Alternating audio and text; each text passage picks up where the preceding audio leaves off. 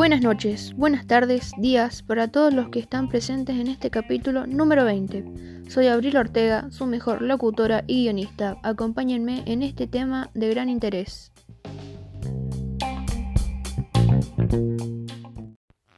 ¿Alguna vez escucharon sobre el contexto actual de las organizaciones? Hoy en Exponiendo la Educación te lo explicamos de forma rápida y precisa. Basta de charla e iniciemos.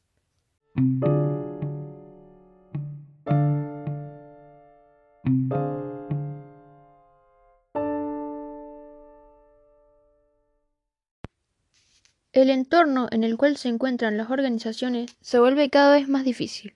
Los cambios tecnológicos y la globalización de mercados obligan a las empresas a ser competitivas. ¿Y qué sucede con esto? Deben orientar su actividad a la satisfacción del cliente, reconocer cambios que producen en las necesidades de los clientes, fomentar la innovación para adaptarse a los cambios continuos. ¿Cuáles son? Cambios en la forma de trabajar, flexibilidad y capacitación, premiar los logros personales. ¿Les cuento de qué se trata cada una?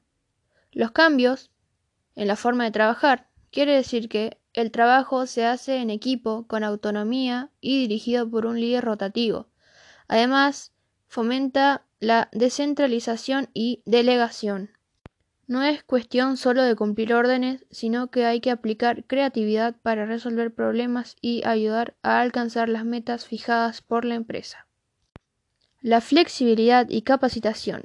La adaptabilidad a los cambios es el punto clave de la organización reforzada por la capacitación. Flexibilidad interna.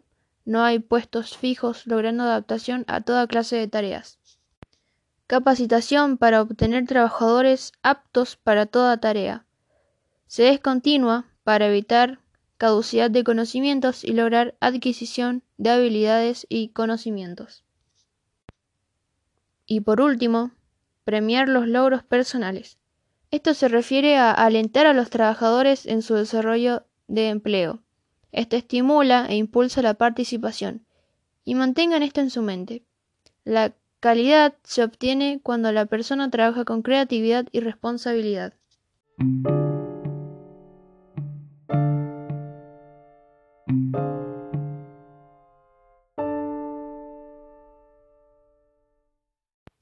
Bueno amigos, con esto damos por terminado el capítulo en exponiendo la educación. Espero que fuera de su agrado oír este resumen y para más información sobre temas que sean de su interés, Contáctenos por redes sociales, WhatsApp, Twitter, etc. Nos vemos en el siguiente podcast semanal. Chau chau. Un beso.